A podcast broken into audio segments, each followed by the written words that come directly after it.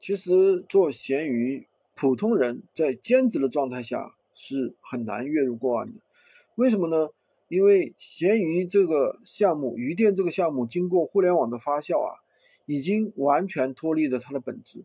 有些标题党告诉你，轻松开鱼店一个月赚好几万，就会让很多涉世未深的年轻人无法认清现实，天真的会认为做鱼店赚钱很简单。然后呢，啊。自己打开闲鱼去逛一下，眼见为实，真正能够月入过万的真是不多。一个项目只有认清了它的本质，才能更好的推进。今天跟大家讲一下真实情况以及入行门槛，别忘了记得点赞收藏。做一个项目，我们首先要考虑的就一定是资金问题。鱼店上面的产品的纯利润一般都在百分之十到百分之三十，当然个别的也有百分之五十，这个就是看你一个技术。那如果说我们假设你的所做的产品利润很低，都只在百分之十左右，那么我们赚一百需要投入一千的本金。闲鱼是有十天的收货期的，客户如果不点确认收货的话，我们是需要十天才能回笼资金。实际当中的话，大部分客户是不会提前帮你去确认收货的。如果最坏的情况下，一天赚一百，我们需要准备一万的流动资金。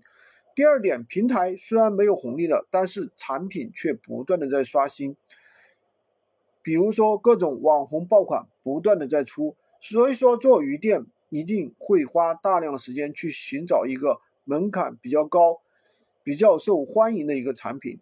价格要优势还比较大，那么在这个酒好也怕巷子深的时代，只有好的产品不行，还要让更多的人看到，这就需要懂得闲鱼的底层的鱼店底层的运营规则。那么第四点，避坑经验，你看到那些做的比较好的卖家，大部分都是作废个好几个鱼店的账号。作为一个免费可以卖货的平台，门槛其实。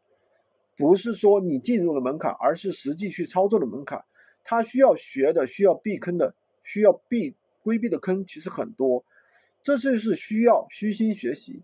我总结了这么多的经验，其实大部分人还是后知后觉，只有去踩坑了，才会发现真正的问题在哪里。浮躁现在是最大的门槛，大家想要取得成果的心情可以理解，但最终别人都是。经过特别重视过程的欲速则不达，关注我，持续分享闲鱼干货，也可以找我领取闲鱼快速上手笔记，可以加我的微，在我头像旁边。今天就给大家分享这么多。